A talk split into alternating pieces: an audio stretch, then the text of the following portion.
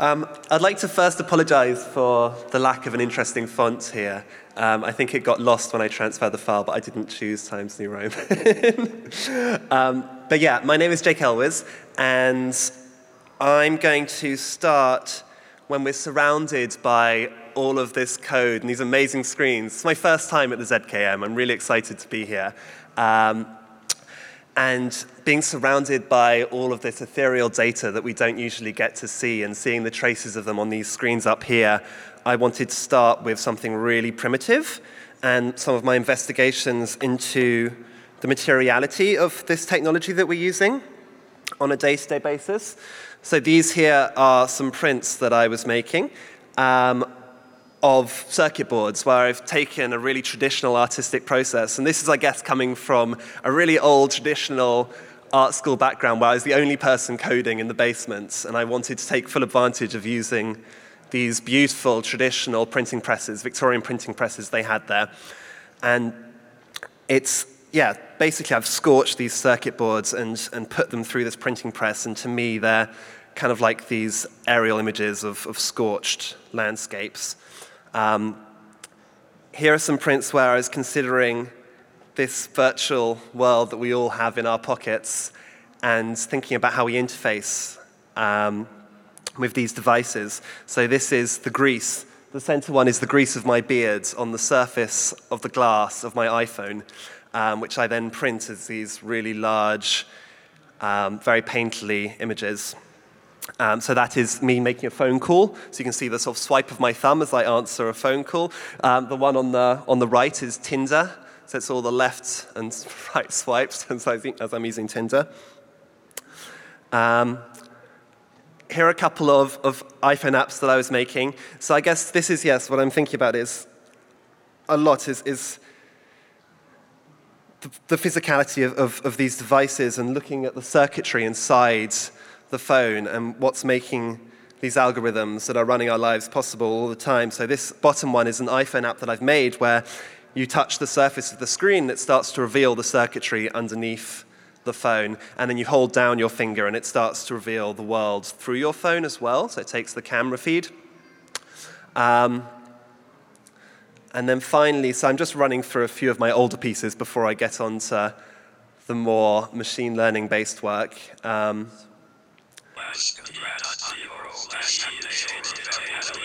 so this is the whispering of, of tweets that are going on in a physical circumference around the installation of this Raspberry Pi. So it overlays all of the tweets that are coming through on top of each other, and you get this kind of strange soundscape of everything in a actual geographic area around the installation of the piece.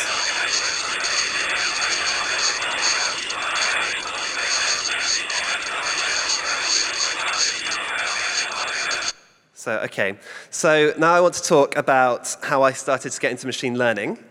Um, so I was in Berlin a few years ago and I met some really inspirational people. So there was an amazing mentor called Gene Kogan.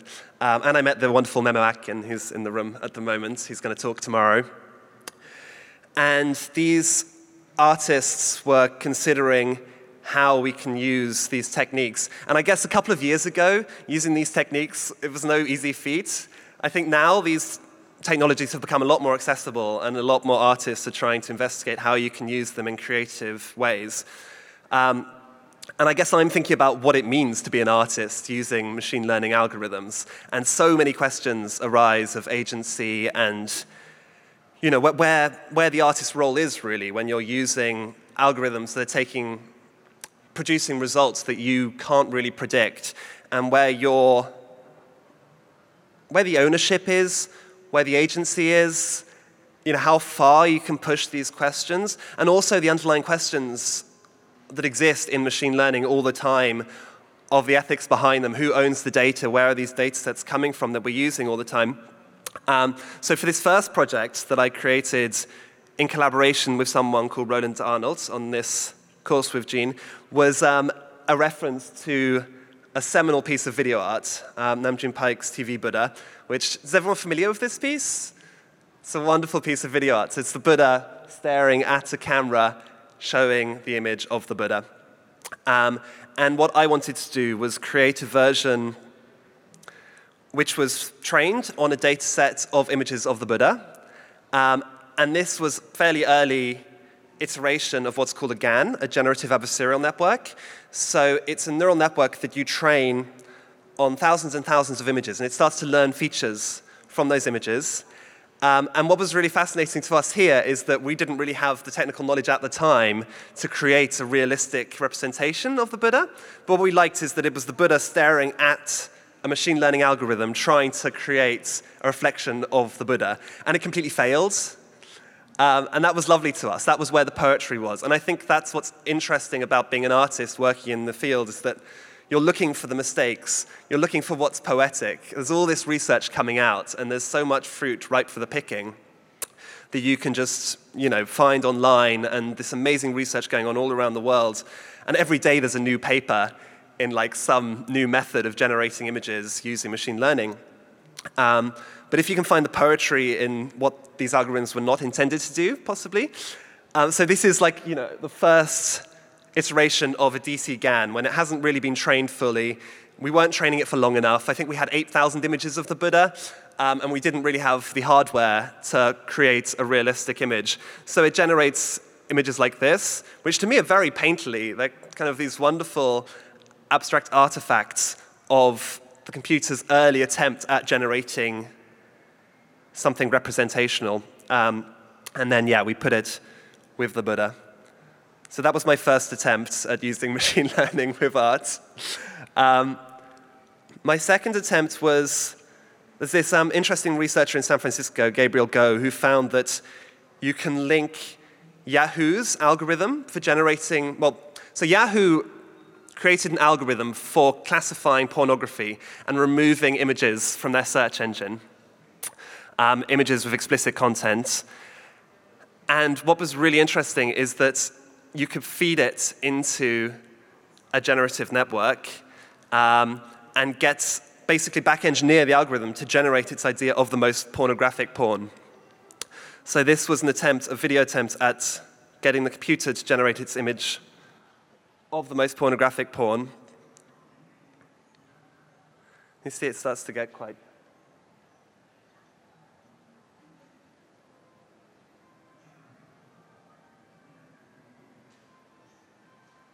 What was weird about this video is that when I put it up on YouTube and Vimeo, it got removed um, for being pornographic. But there's no pornography in this. This is just what's left behind. So you train an algorithm on thousands and thousands of images, of actual explicit images.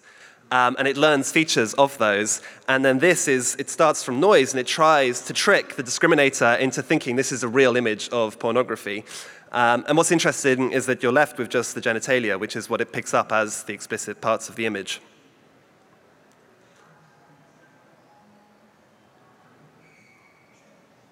Um, now I'm going to talk about an, uh, another earlier piece that I made, um, which is called Latent Space. So this here, and I think, yeah, we're probably all quite familiar with these sorts of images now. It's become a sort of certain GAN aesthetic as a lot of people are using these algorithms. Um, but for me, it was a really important moment where I would set an algorithm off and I was getting it to generate images which were no longer representational. So this is an algorithm, um, again. So like I said, a, a generative adversarial network which has been trained on ImageNet, which is 14 million photographs of all sorts of different classes, of different objects, of everything from birds to toilet seats to trees. And it learns features from each of those categories, and it starts to plot them in this multi-dimensional space that you can control. And you can kind of, I like, I like to visualize this spatially. I mean, we can't imagine 512 dimensions in our head, but we can imagine three dimensions. You can imagine it's kind of plotting all of the trees over here, all of the things with similar features, and all of the birds and other species down here, and all of the human faces over there. Um, what I then got it to do was, uh, you know, it was then capable, once it has plotted all of these images and it can classify these all as trees, which is a very complicated task for a computer, if you think about it. So, like, understand an image from underneath a leaf as the same as an image from, you know, with a tree in the background. Um, So once it can classify these images, you can then get it to generate new versions of these different classes. Um, but here, what I got it to do is I didn't want it to do that. I just asked it to generate images around these classes and between them and everything. And I, I'm moving away from this hypersphere and asking it to go on a journey through everything it has learned. Um, and what's interesting to me is that it picks up photographic tropes. It's picking up the rule of thirds um, and horizons and all sorts of interesting things. But they're so painterly. And this was what was great, is that when I was at a painting school, a predominantly painting school, and I was showing people this, they were appalled. They were really shocked that a computer was generating this, and I had no idea what was going to come out when I was setting it off, generating these images. And there were some well known painting curators that were coming up and seeing this and saying, No, you must have drawn these. You must have painted some of these images.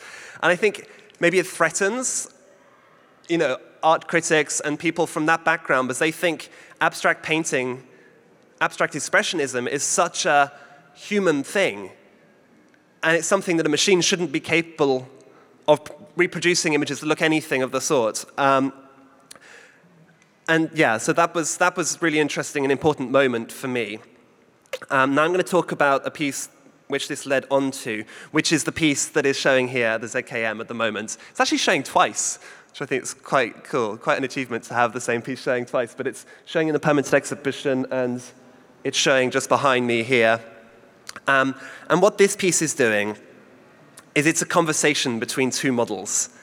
So there's one model on the right, um, which is a machine learning network which has been trained to caption images.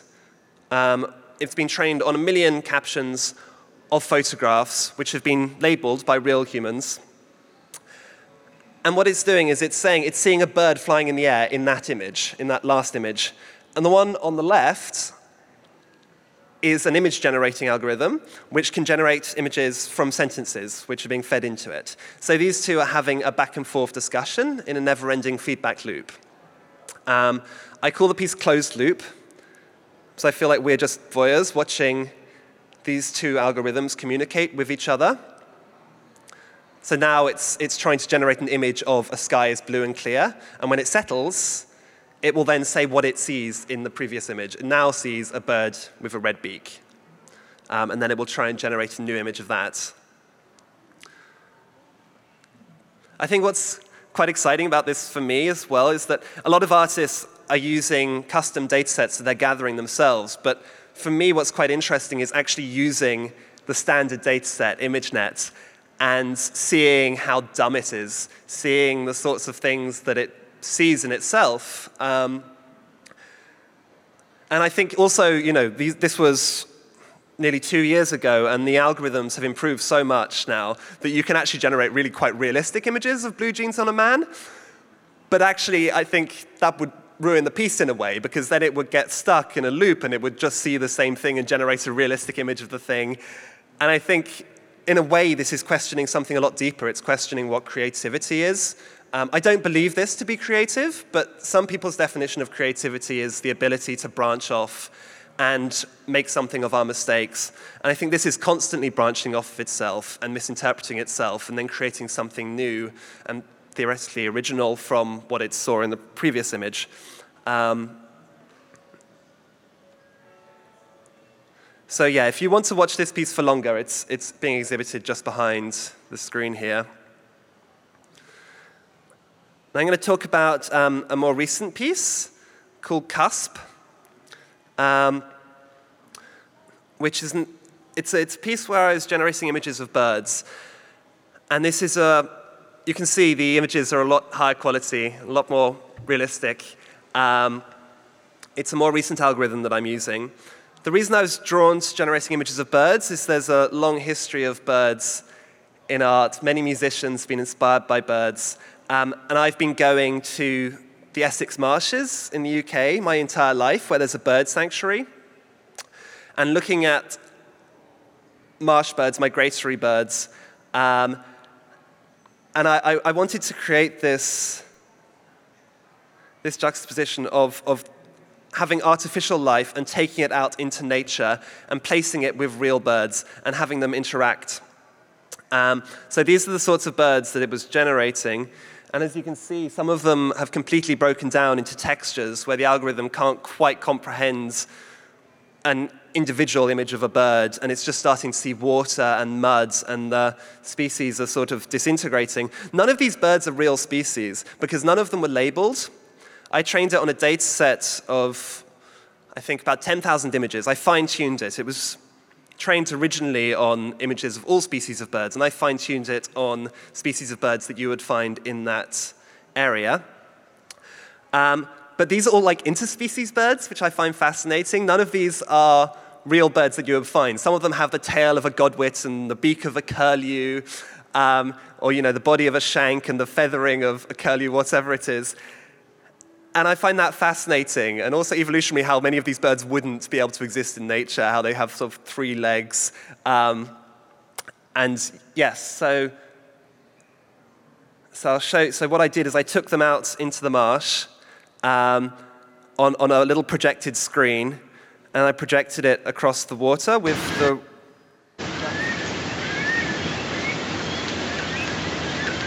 What's also interesting is that the, um, all of the birds were generating in profile, because that was how the algorithm found it easiest to comprehend the shape and form of a bird, um, which I find interesting in relation to art history, where humans would try and comprehend the natural world in caves by always painting elephants in profile um, or early species in nature.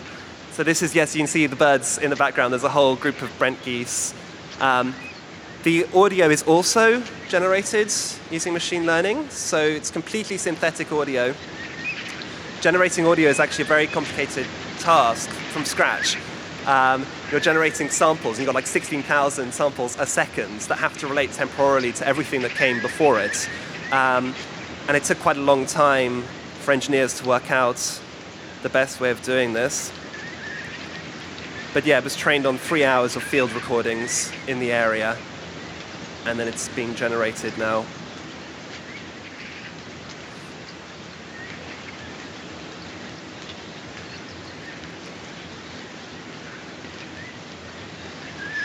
The last shot is there.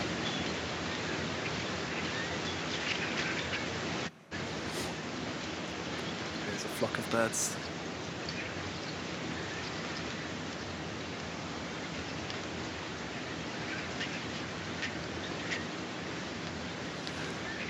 So I guess with all of this, it's, it's interesting to consider what the artist's role is when using these algorithms. Um, I'm thinking there's a wonderful diagram here of Max Tegmark um, where he's put the different roles that humans are going to be capable of, or, or that algorithms will be doing in the future. I guess we're kind of up to go at the moment, um, speech recognition and chess. He's put art on a little mountain there, which I, I quite like. Um, I suppose that's the thing.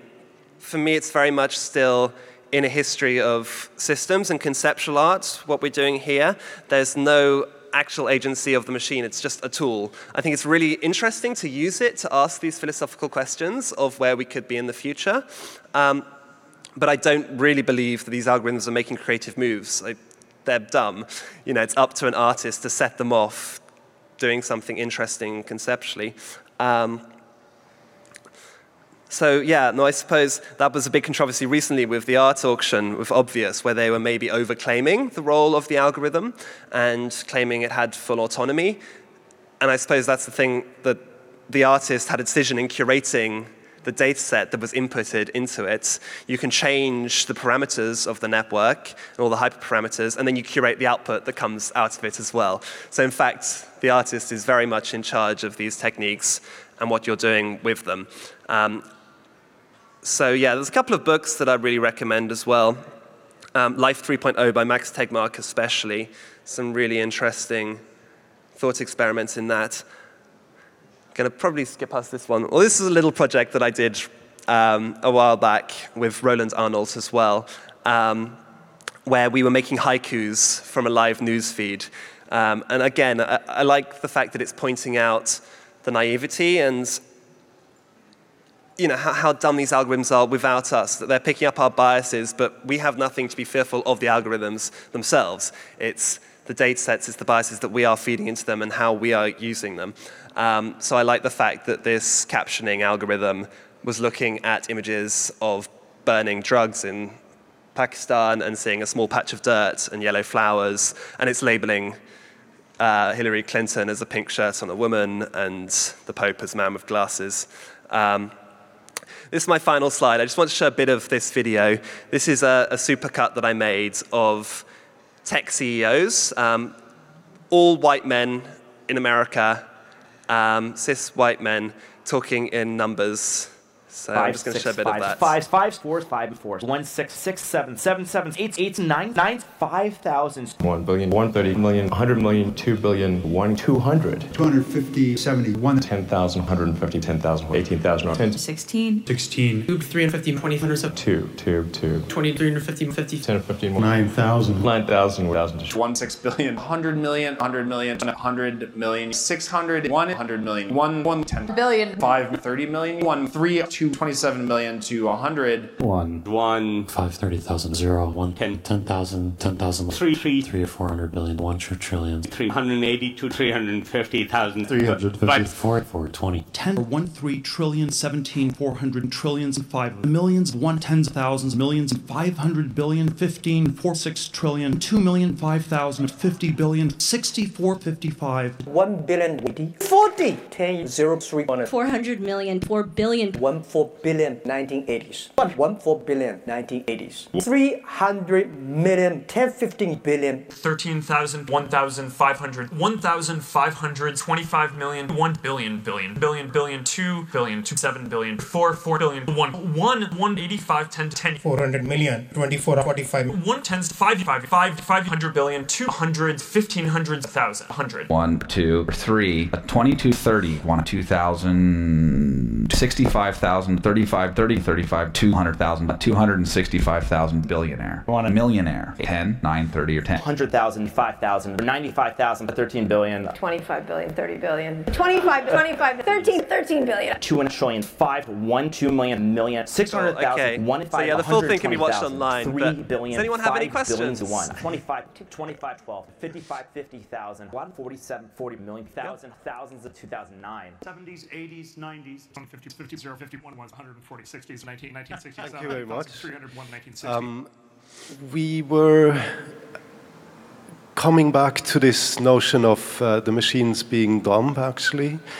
Um, I'm working as a science journalist a lot. Um, I'm interviewing AI researchers a lot. And I, if I'm not mistaken, there's something happening right now, uh, which is a shift from supervised learning to uns unsupervised learning. Mm -hmm. So, do you think that something interesting could happen as well when it comes to creativity or kind of a more autonomous way of the machines learning things that could surprise us once they're not supervised anymore? Yeah, absolutely. I'm fascinated by that. Um, I think unsupervised, it's important to be like clear in distinctions. So supervised is when you're labeling the data set that's going in. Unsupervised when there are no labels anymore. So like with the birds, it didn't know what those images were of necessarily, and it started to generate images. I think the really interesting thing is what DeepMind are working on is, is reinforcement learning. Um, and you know, DeepMind are pushing as hard as they can to try and create these artificial general intelligence, um, something that is capable of performing any task. And I think that is fascinating. And I think you know, that's the Max Tegmark diagram where art is kind of the final frontier. Um, I don't know what it would mean to for, for an algorithm to be creating art. I, you know, I think it, it is such a human thing. I think it'd be fascinating to see what an algorithm creating art for another machine could be. Um, but I, I, you know, I, I'm not so interested in going down the singularity theory route. I'm quite planted in today and what are the sort of questions that are facing us right now. And I think it's important to be thinking of these things in terms of collaboration with humans. And I think that's where they're most effective and interesting. I like the idea that maybe they're going to become more and more democratized and anyone can train a neural network in the near future to do a creative task and help them and you know, I think that could be a really interesting route. Well, I would have a, a very, very basic question. Uh, it's almost dumb, actually. So um, you said that uh, you are, or you didn't say that, but uh, but actually uh, you don't paint uh, these images, these abstract images, and you said that the professors uh, suggested that you would do that. Yeah, yeah. Um, why? why don't I paint, or why did they suggest that I uh, did? why you don't paint them? Why don't I paint? Oh, goodness. My dad's a painter. Maybe that's why. I think I'm, I'm interested in, yeah, moving beyond that. I've always been fascinated by technology and seeing how far I can, you know, when I was a little kid and everyone was playing computer games, I was always on Photoshop or in After Effects or doing 3D rendering and using the tools that existed. And then I became really interested in, in writing my own tools. And there's some wonderful programming languages with brilliant communities for creatives like open frameworks and processing, um, where you can start to create your own tools for making generative art. But I think some of the issue with that is that a lot of the work that you can produce in that doesn't really have much criticality, or there's not so much narrative. Um, I mean, absolutely can be, but I think a lot of the work that is made with it. Um, and then I became more and more interested in the philosophical idea of how far you can push an algorithm to produce something without the artist, but the artist sort of sets it off, like systems art, like you know the masters of Sol LeWitt or John Cage or you know Duchamp. They they would set up a system and, and use randomness and chance. And I think now we're in a really important era where we have these algorithms that are starting to produce results. You can open up the hidden layer of a neural network and not understand how it's coming to the conclusions that it's coming to. And I think that's a really extraordinary moment. And I think you can use art to communicate that and to talk about that. Um, so yeah, no, I think, I think that's what really excites me is, is using these algorithms and, and now that it's moving away from just being something that I'm using as a tool and controlling. I think, you know, it is still a tool, but it's, it's, it's moving beyond. We can't completely comprehend how it's seeing the world. And I think that's really exciting for a visual person to be given back unexpected results when I'm setting off these algorithms. So, yeah. Thank you.